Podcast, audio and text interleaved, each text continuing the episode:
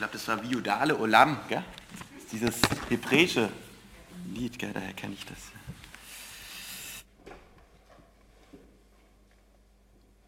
Ja, guten Morgen. Ich freue mich, dass wir mal bei euch sein darf.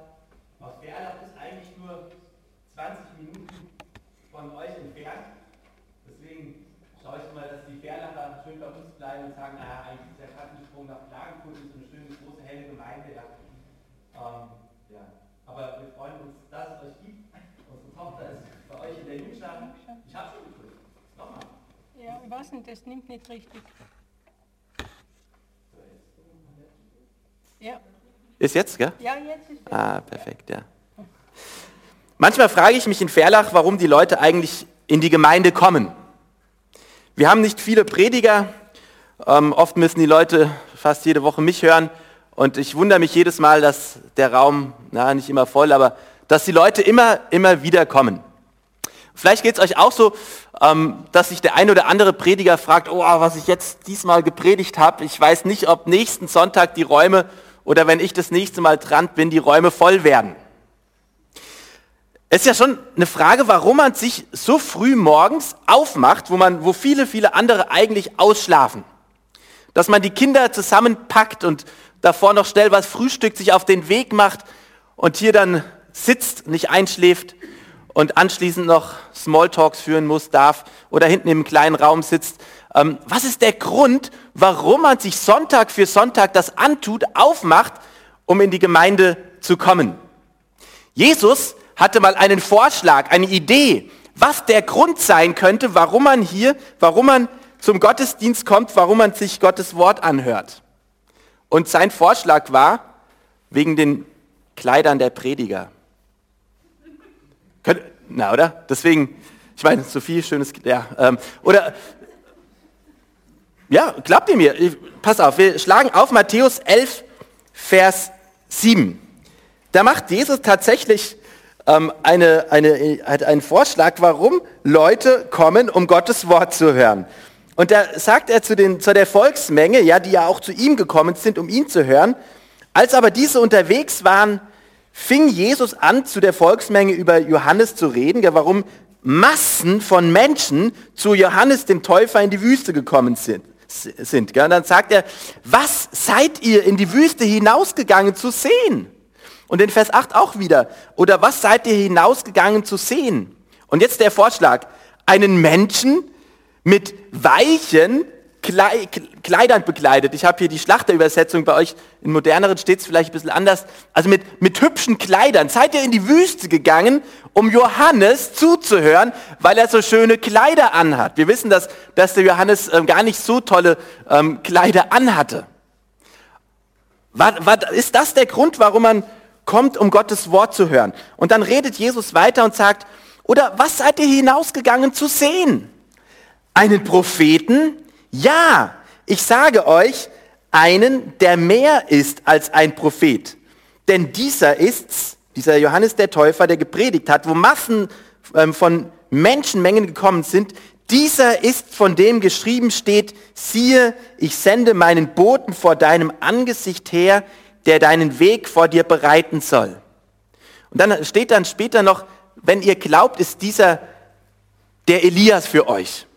Was war Johannes der Täufer für ein Mann? Wer war dieser Elias? Das waren Menschen, die in die Situation des Volkes Gottes gesprochen haben und die Menschen waren ergriffen, waren bewegt, obwohl diese Menschen aufgefordert haben, Buße zu tun, weil dieses Wort, was gepredigt wurde von diesen Menschen, kraftvoll war.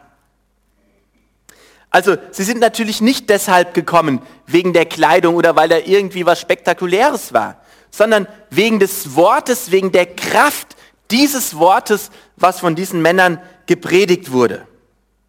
Ein Wort, was kraftvoll war und was zu einem Leben aufgefordert hat mit Konsequenzen. Und ich denke mir auch, wie oft bist du hier aus diesem Raum rausgegangen und hast gemerkt, hier war nicht nur eine Show, hier war wirklich Gott gegenwärtig in seinem Wort. Und ich war angesprochen, war ermutigt, bin nach Hause gegangen und wusste, der lebendige Gott, ich stand heute vor seinem Thron, durch das Wort, durch die Predigt, durch die Bibel war ich angesprochen, war ich bewegt. Neue Orientierung durch das Wort Gottes. Wunderbar. Aber, und jetzt ist die große Frage, die ich heute stelle. Aber, was ist, wenn diese Worte, die von hier vorne gepredigt werden, nur Menschenworte sind? Wenn da gar nicht die Kraft Gottes hintersteckt? Wenn die Bibel, die zitiert und ausgelegt wird, gar nicht wirklich von Gott kommt? Wenn es wirklich nur eine Legende ist? Wenn es nur Märchen, Legenden, Menschenworte sind? dann könnte ich auch zu Hause bleiben und aus einem Märchenbuch lesen. Meiner Familie. Ist ja auch schön. Kärntner sagen.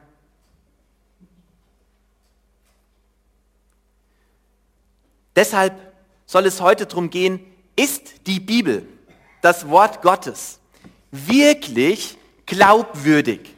Kann ich darauf bauen? Stimmt es wirklich oder sind es nur Menschenworte? Wir können sagen, wir stellen der Bibel heute, sozusagen die Vertrauensfrage. Können wir wirklich auf sie bauen? Redet Gott wirklich durch sein Wort? Ich habe letztes Jahr in Verlach auf dem Hauptplatz Umfragen gemacht. Verlach ist zwar ein kleines Nest und viele, die wenigsten auf der Welt wissen überhaupt, dass es Verlach gibt. Ja? Gut, die wenigsten wissen, dass es Kärnten oder Österreich gibt, Mozart schon, aber auf jeden Fall, ähm, Verlach als kleine Stadt hat immerhin 1000 Schüler und Studenten. Und wenn du dort mittags ähm, zur besten Zeit, wenn die Schüler zum Dönerstand gehen und dort stehst und dann, dann denkst du manchmal, du bist am Frankfurter Hauptbahnhof, also da ist richtig was los. Und da habe ich Umfragen gemacht, was die Ferlacher, was die Kärntner, viele kommen da sagen, ah, ich bin kein Ferlacher, ich bin aus Klagenfurt, ich arbeite nur hier und so. Aber egal, was die Kärntner glauben, ähm, was die Bibel ist. Und ich stelle euch, ich lese euch da mal ein paar Fragen vor und mal schauen, was ihr auf diese Fragen antworten würdet, was die Bibel für ein Buch ist. Also die erste Frage geht so ein bisschen, ähm, ja, einfühlsam los, sage ich mal.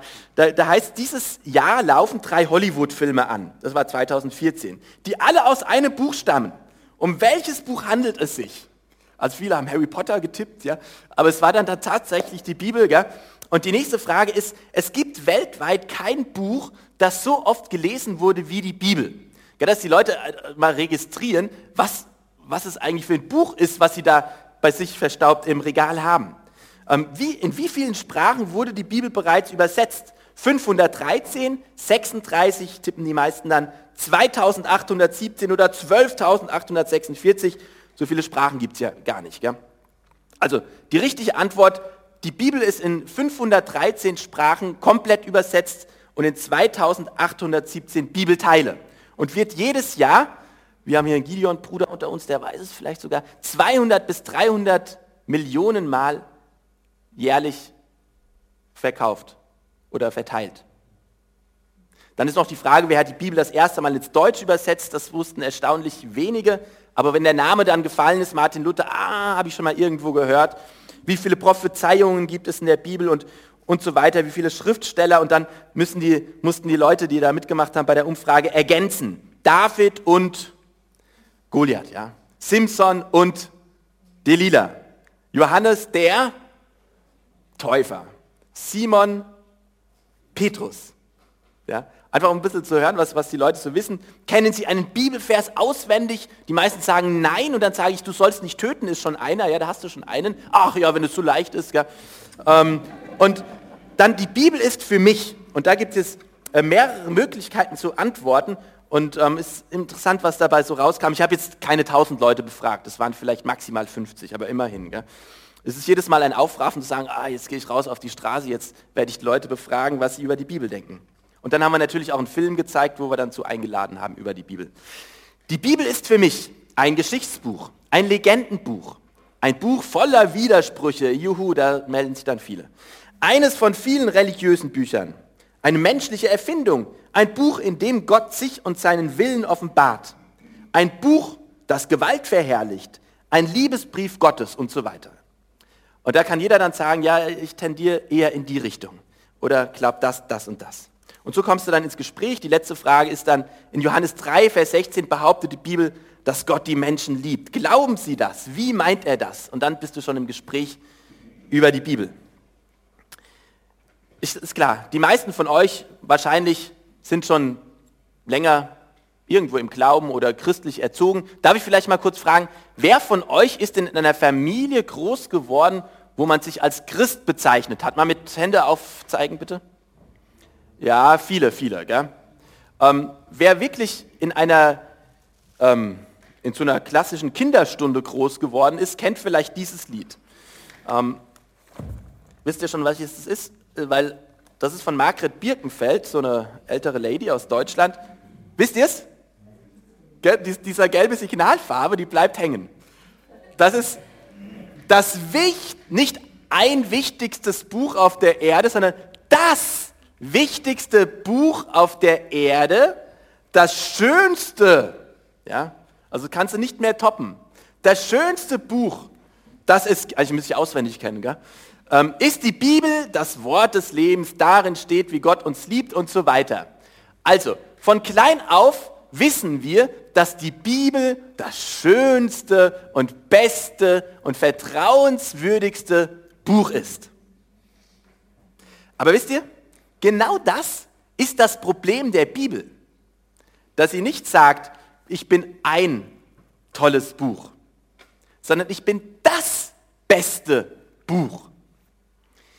Also das heißt, die Bibel bezeichnet sich selber als ist exklusiv. Gott redet in der Bibel mit Autorität. Und die Bibel behauptet von sich selbst, von Gott gekommen zu sein. Und das ist das Problem, weil es wird heutzutage ja viel toleriert. Es gibt viele gute Bücher auf dem Markt. Aber da ist ein Buch, was sagt, dieses Buch kommt von Gott direkt. Es ist exklusiv von Gott an uns Menschen gerichtet. Und das macht das Problem. Vielleicht, um dass uns das nochmal vor Augen ist, 2. Petrus 1, da finden wir diesen Vers, diesen bekannten Vers, 2. Petrus 1, Vers 21, wo, wo wir das sehen, dass die Bibel das von sich selber behauptet, göttlichen Ursprungs zu sein. 2. Petrus 1, Vers 21. Ich lese uns vor. 2. Petrus 1, Vers 21.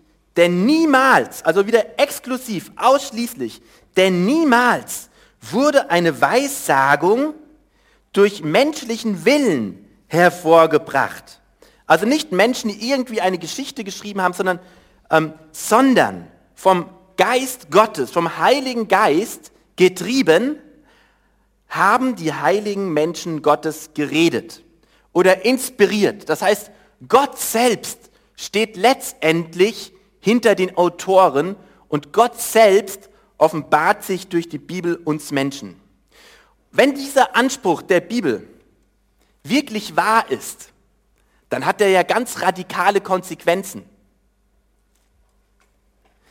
Wenn die Bibel wirklich Gottes Wort und die Wahrheit ist und so verstanden werden will, wie Jesus die, das Alte Testament verstanden hat. Zum Beispiel hat Jesus ähm, diese, diese Geschichte von Jona, der drei Tage im Bauch des Fisches war, wortwörtlich genommen. Wenn wir die Bibel wirklich so verstehen wollen, dann hat, sind da ja ganz radikale Ansichten und Aussagen drin. Dann würde das zum Beispiel bedeuten, dass das, was unsere Kinder im Biologieunterricht vermittelt bekommen, dass diese Welt durch Evolution entstanden ist, falsch ist, dann würde das bedeuten, dass Israel tatsächlich das auserwählte Volk Gottes ist und das Land Israel Israel gehört. Das hat ja auch politisch eine ganz schöne Aussage. Das würde bedeuten, dass alle Religionen außer Jesus nicht zu Gott führen. Das würde bedeuten, dass alle religiösen Werke, Sakramente nichts bringen, um uns näher zu Gott zu bringen in den Himmel. Das würde bedeuten, dass der wiederkommende Jesu, Jesus irgendwann alle Reiche dieser Welt vernichten wird. wenn diese Aussagen der Bibel stimmen, dann bedeutet es, dass es tatsächlich eine Hölle gibt. Dann bedeutet das, dass es eine unsichtbare Welt und den Teufel gibt, wenn wir diesem Wort glauben. Merken wir, wie radikal dieser Anspruch ist? So ein Buch, was solche Aussagen hat, kann man nur entweder lieben, hassen, ignorieren oder umdeuten. Um diesem Anspruch der Bibel, dass man sich von diesem Anspruch nicht treffen lässt, weil wenn dieses Buch stimmt, wird Gott jeden Menschen einmal zur Rechenschaft ziehen für sein Leben. Es gibt Menschen, die lieben die Bibel so sehr, zum Beispiel meine Schwester, ähm, die hat ja, die Heimat verlassen, hat einen Mann geheiratet, also der Radius war sehr klein von Männern, die sie heiraten wollte, weil sie suchte jemanden, der in die Mission geht. Sie ist irgendwo in Borneo bei dem Stamm, der Daan sich nennt und hat alle Freunde, all das hinter sich gelassen, um den Daan das Wort Gottes zu bringen und die Bibel erstmal diese, diese Sprache zu verschriftlichen und dann eine Bibel zu übersetzen. Menschen, die die Bibel lieben, die davon hundertprozentig überzeugt sind. Und dann gibt es Menschen, die die Bibel hassen. Zum Beispiel ist es bis heute in Saudi-Arabien verboten, eine Bibel zu besitzen, bei Todesstrafe. Letztendlich auch hier in unserem Land, was bis vor 250 Jahren verboten, eine Bibel zu besitzen. Ja, da gab es diesen Index, wo alle Bücher drauf standen, die verboten waren zu besitzen.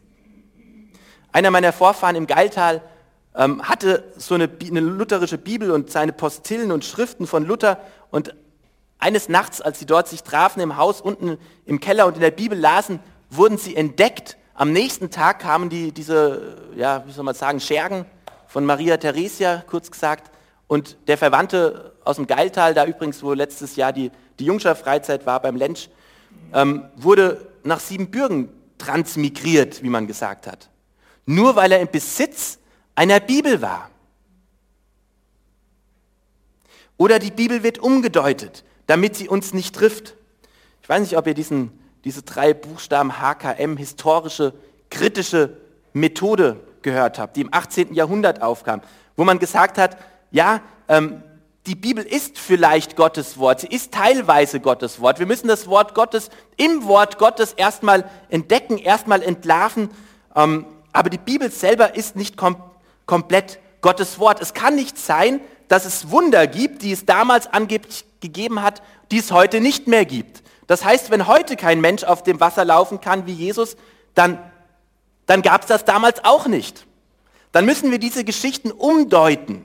Dann bedeutet das vielleicht, naja, dass Jesus über die Probleme des Lebens läuft und uns dabei helfen will. Und Jesus ist auch nicht tatsächlich auferstanden, sondern er ist nur in den Gedanken seiner Jünger auferstanden. Da versucht man, die Kraft dem Wort zu nehmen, indem man die Bibel umdeutet.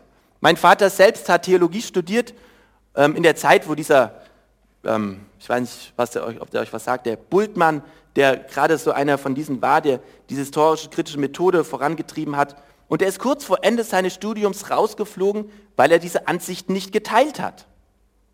Ulrich Pazzani hat zum Beispiel gesagt, wenn du heute Theologie studieren willst, musst du stark im Glauben sein, dass du am Ende immer noch glaubst weil man die Bibel wie eine Zwiebel auseinander nimmt.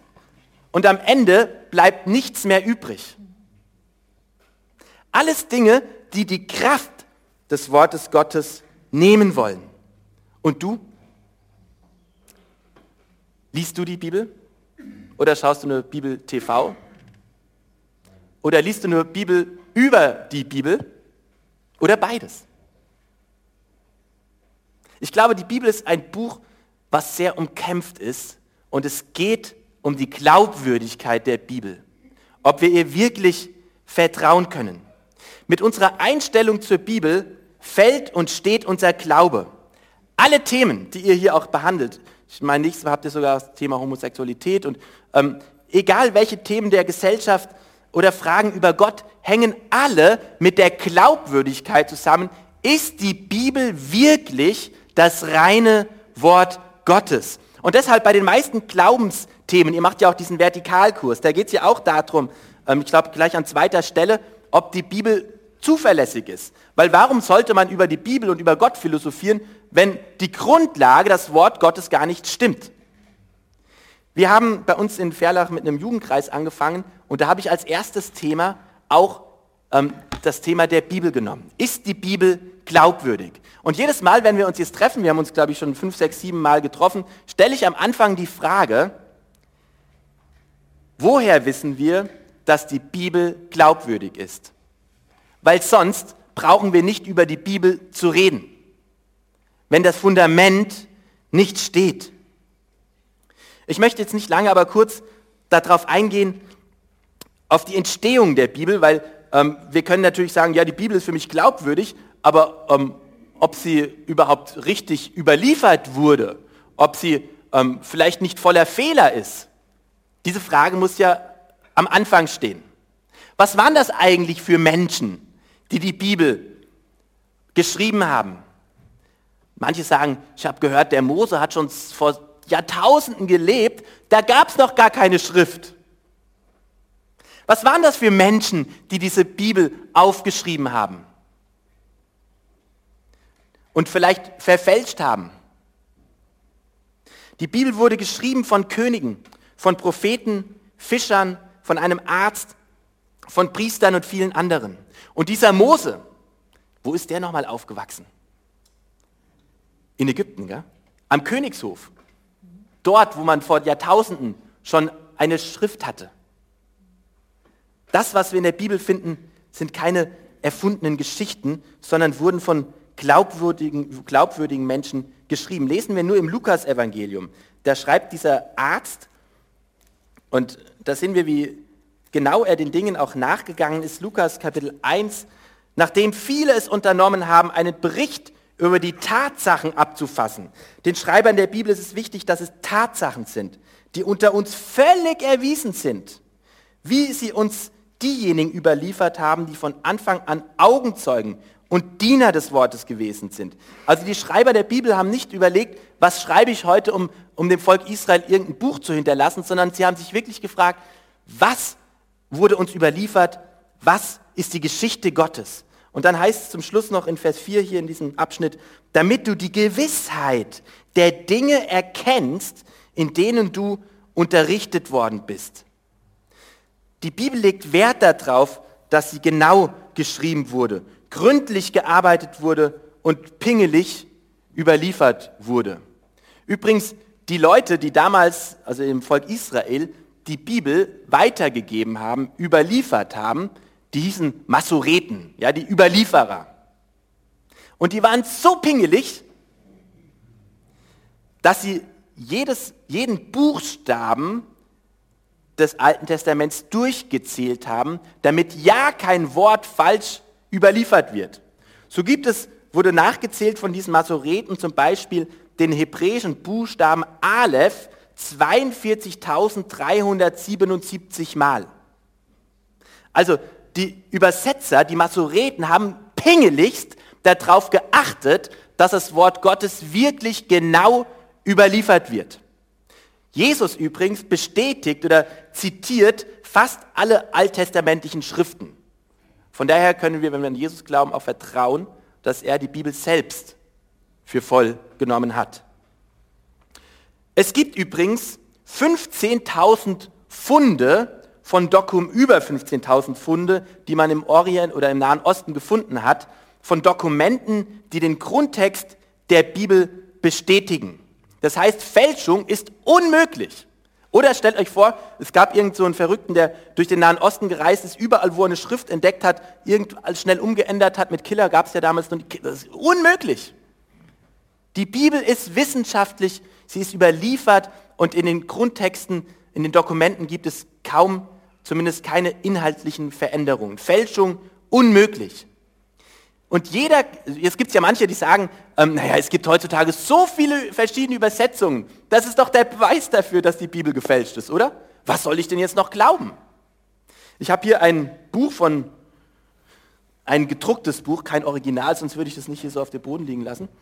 Ähm, die, obwohl draufsteht, evangelische deutsche Originalbibel, ja, von, von Martin Luther. Das ist die ganze Heilige Schrift, Altes und Neues Testament. Und wenn man jetzt hier schaut, im Hebräischen geht es ja von rechts nach links, da sieht man auf der einen Seite, na hier haben wir den Hebräischen, sieht man auf der einen Seite den hebräischen Grundtext und jeder glaubwürdige Bibelübersetzer hat diesen Grundtext und übersetzt dann ins Deutsch oder in welche Sprache auch immer. Also egal ob eine moderne Übersetzung oder eine alte Übersetzung. Alle Übersetzer haben diesen Grundtext. Okay? Also hier ist das Hebräische und hier ist dann das Neue Testament. Da sieht man auf der anderen Seite ähm, das Griechische. Also, ähm, die Erklärung, warum es so viele unterschiedliche Bibelübersetzungen gibt. Ähm, kommen wir vielleicht noch zu dem Thema der Glaubwürdigkeit. Jetzt haben wir gesehen, die Bibel wurde von Menschen geschrieben, die wirklich glaubwürdig sind. Sie wurde überliefert. Und jetzt die Frage, kann ja sein, es mag viele Bücher in dieser Welt geben, die gut überliefert worden sind, die äh, keine oder wenige Fehler enthalten, Überlieferungsfehler. Aber das heißt ja noch lange nicht, dass dieses Buch wirklich von Gott kommt, oder? Und da gehen wir jetzt noch kurz darauf ein, auf die Glaubwürdigkeit, die, den Echtheitsbeweis der Bibel. Es gibt einmal einen inneren Echtheitsbeweis. Mit den Jugendlichen, äh, mit denen wir uns treffen in Verlach, den hatte ich am Anfang einen Zettel gegeben.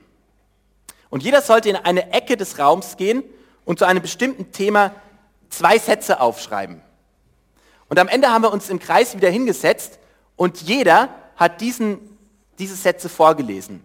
Und dann haben wir geschaut, passen diese Sätze zusammen? Ergibt es einen Sinn, eine Geschichte? Natürlich nicht, ja. Jeder, ich glaube, das Thema war Urlaub. Jeder hat was ganz anderes geschrieben. Und in der Bibel ist es so, dass es 40 Schreiber gab, die über 1500 oder 1600 Jahren an einem Buch geschrieben haben, an völlig unterschiedlichen Orten, wie gesagt, und deren Geschichte stimmig ist. Als ob sie aus einer Hand geschrieben wurde. Natürlich hat jeder seine, seine Eigenarten mit reingebracht.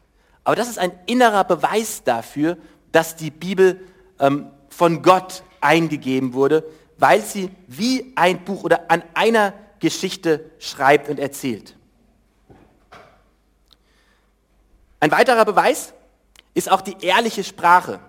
Wenn ich für Menschen für irgendwas gewinnen wollte, dann würde ich diese Menschen die Gott vertreten, möglichst positiv darstellen. Gell? Aber die Bibel redet grundehrlich. Und das ist auch ein Beweis dafür, dass die Bibel ähm, jetzt nicht einseitig ist, dass sie ähm, versucht, die die, wie ein Spiegel uns ähm, das Wort Gottes wie ein Spiegel vor Augen zu halten. Ein weiterer Beweis und dieser Beweis war für mich als Teenager der stechende Beweis. Ich bin zwar in einem El äh, christlichen Elternhaus groß geworden, aber trotzdem fragt man sich ja irgendwann, ähm, auch wenn man mit der Evolutionstheorie, mit vielen kritischen Fragen ähm, konfrontiert wird, ähm, woher weiß ich, dass die Bibel wirklich glaubwürdig ist? Und für mich war das wie so ein Schlüssel, ähm, dass die Bibel ein prophetisches Buch ist. Man sagt, dass ein Fünftel der Bibel Prophetie ist. Und wenn einer etwas voraussagt, und es trifft ein, dann ist die Wahrscheinlichkeit, dass er oder ist die wahrscheinlich oder ist es klar, dass er die Wahrheit gesagt hat. Und so kannst du die Bibel überprüfen an den prophetischen Reden, ob sie eingetroffen sind. Und zum Beispiel über die Tatsache, dass Jesus Christus als Messias auf die Welt kommt, dass er leiden wird, dass er in Bethlehem auf die Welt kommen wird und, und, und, gibt es über 300 Voraussagen, die tatsächlich eingetroffen sind wo jeder, der das Alte Testament liest, ja, Jesus ist angekündigt worden und genauso wie es angekündigt wurde, ist es auch geschehen. Das ist ein Beweis für die Echtheit der Bibel oder auch viele geschichtliche Dinge, die vorausgesagt wurden. Und das hat mich als Teenager total herausgefordert, dass ich gesagt habe, wenn all diese prophetischen Reden sich erfüllt haben, dann müssen auch die Aussagen der Bibel über mein Leben stimmen dann müssen auch die Aussagen, die die Bibel über mich trifft, zustimmen. Wenn die anderen prophetischen Reden in Erfüllung gegangen sind. Und es ist das subjektive Erleben, dass wir dass Menschen sich auf die Bibel einlassen und erfahren und erleben, dass die Bibel wirklich verändernde Kraft hat. Das ist natürlich subjektiv. Da müssen wir Menschen uns darauf einlassen. Wir haben einen jungen Mann, der ähm, eine Freundin hat aus, aus dem Rosental, die in Graz studiert. Und ähm, dieser junge Mann, Mario heißt der, der hat angefangen vor einem Jahr die Bibel und viele andere, andere philosophische und religiöse Bücher zu lesen. Ähm, bis er zu dem Ergebnis kam, die Bibel hat wirklich verändernde Kraft.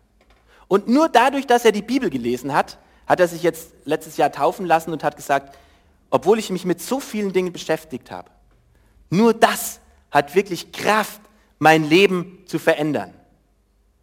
Der junge Mann geht dann nächstes Jahr auf die Bibelschule, weil er sich dem Wort Gottes noch mehr aussetzen will. Millionen von Menschen können diese lebensverändernde Kraft bestätigen. Der Paulus bringt es am Ende auf den Punkt.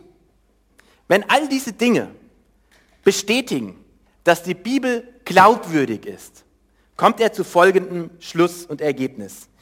Schlagen wir auf 1. Timotheus 1, Vers 15. 1. Timotheusbrief, Kapitel 1, Vers 15. Da schreibt er, und dieses, dieser Vers beginnt jetzt bei mir in der Übersetzung mit dem Wort glaubwürdig an. Glaubwürdig ist das Wort und aller Annahme wert. Glaubwürdig ist das Wort und aller Annahme wert, dass Christus Jesus in die Welt gekommen ist, um Sünder zu retten. Es ist nicht nur, dass wir auszugsweise, was uns passt, rausfiltern, sondern es ist aller Annahme wert. Das ist das Resümee, wenn wir erforschen, ob die Bibel glaubwürdig ist. Ich komme zum Schluss. Die Bibel ist ein Buch, was glaubwürdig ist, aber sie ist auch ein Buch, was uns persönlich anspricht und uns persönlich führt, uns persönlich verändert. Ich gebe euch zwei Beispiele von Menschen, die durch die Begegnung mit einem Buch radikal verändert wurden. Da gibt es zum einen den Josef Tschugaschwili. Tschugaschwili. Ein orthodoxer russischer Priester, ein sehr seelsorgerlicher Mensch, der deswegen auch gefördert wurde im seelsorgerlichen Dienst. Dieser Josef Tschugaschwili bekam ein Buch von Charles Darwin in die Hände über die Auswahl der Arten, das nur der Stärkere überlebt. Und er las dieses Buch mehrmals, begegnete diesem Buch, diesem Gedankengut und verließ das Kloster oder diesen Orden oder dieses Studium und ging in die Politik. Die Lebensbilanz dieses Menschen waren 20 Millionen Tote. Ausgehend von der Begegnung mit diesem Gedankengut in dem Buch. Bücher, die uns begegnen, verändern uns. Und dann, übrigens, dieser Mann wurde später bekannt unter Josef Stalin. Und dann gibt es das sogenannte Turmerlebnis von Wittenberg, wo ein Mensch geforscht hat, die Bibel wirklich begreifen, verstehen wollte, der gerungen hat um die Bibelverse, um einzelne Verse. Der erlebt, der Befreiung erlebt hat und der ganz Europa durch diesen Gedanken der Reformation verändert hat. Der Gerechtigkeit nicht durch Werke, sondern durch die Gnade. Lass uns zum Schluss noch eine Stelle lesen, Kolosser 3, Vers 16. Und das ist das, was ich eigentlich auch euch persönlich weitergeben will. Vorhin kam die Schwester hier zu mir, hat gefragt, welchen Bibelvers soll ich über diese Predigt stellen? Und das ist ja eigentlich ein Thema, gell? aber ähm, ich habe diesen Vers angegeben, Kolosser 3, Vers 16. da erfahren wir etwas über die unsere Beziehung, die wir zu diesem Wort haben dürfen. Kolosser 3, Vers 16. lasset, also es ist eine Ermutigung, eine Aufforderung, lasset das Wort, das Wort des Christus reichlich in euch wohnen, in aller Weisheit und so weiter. Lasset das Wort des Christus reichlich in euch wohnen. Reichlich bedeutet nicht so ein bisschen, so ab und zu, sondern das bedeutet voll. Das Wort, wir sollen, als ob wir, wenn wir hier in der Gemeinde wohnen, dann werden wir uns, wir waren jetzt letzte, äh, vor zwei Wochen bei Eggers im Gitttal auf der Freizeit und nach zwei Tagen hat, ja, der Tagesraum hat chaotisch ausgesehen. Jeder hat sich da entfaltet, wir waren richtig zu Hause. Am Ende muss man wieder alles zusammenpacken. Aber ähm, das bedeutet, wenn man wo wohnt, dass man sich richtig niederlässt, dass man da drinnen aufgeht. Jesus will, dass du aufgehst in seinem Wort, dass du da richtig zu Hause bist. Was bedeutet das, wohnen lassen? Das bedeutet, dass wir nachsinnen, dass wir mal spazieren gehen, vielleicht nur mit einem Vers, dass das Wort richtig unsere Gedanken infiltriert, dass es richtig in uns wohnt, dass wir mal einen ganzen Abschnitt lesen, dass wir vielleicht mal sagen, ich will die Bibel durchlesen. Sie soll mich bestimmen, dass wir uns Zeit nehmen. Auch letztendlich ähm, haben wir überlegt, auch unsere Linda hier in, uns, in die Jungschar-Gruppe hierher zu schicken, weil wir wollen, dass sie von klein auf die Dinge aufnimmt. Auch Gottesdienste besuchen, Hauskreise besuchen. Das sind alles Dinge, dass das Wort Gottes in uns wohnt. Oder lern doch einfach mal ein paar Verse auswendig. Wir haben bei uns in der Gemeinde eine, die hat mal gemeint, sie hat mal das ganze Neue Testament auswendig gekonnt. Ähm, das ist natürlich optimal. Aber, ähm, und dann natürlich auch die Worte befolgen. Erst dann, wenn ich das, was ich höre, auch tue, wird es Teil von mir. Unser Leben danach auszurichten. Seid ihr eine Gemeinde, in der das Wort richtig wohnt? Das wünsche ich euch. Amen.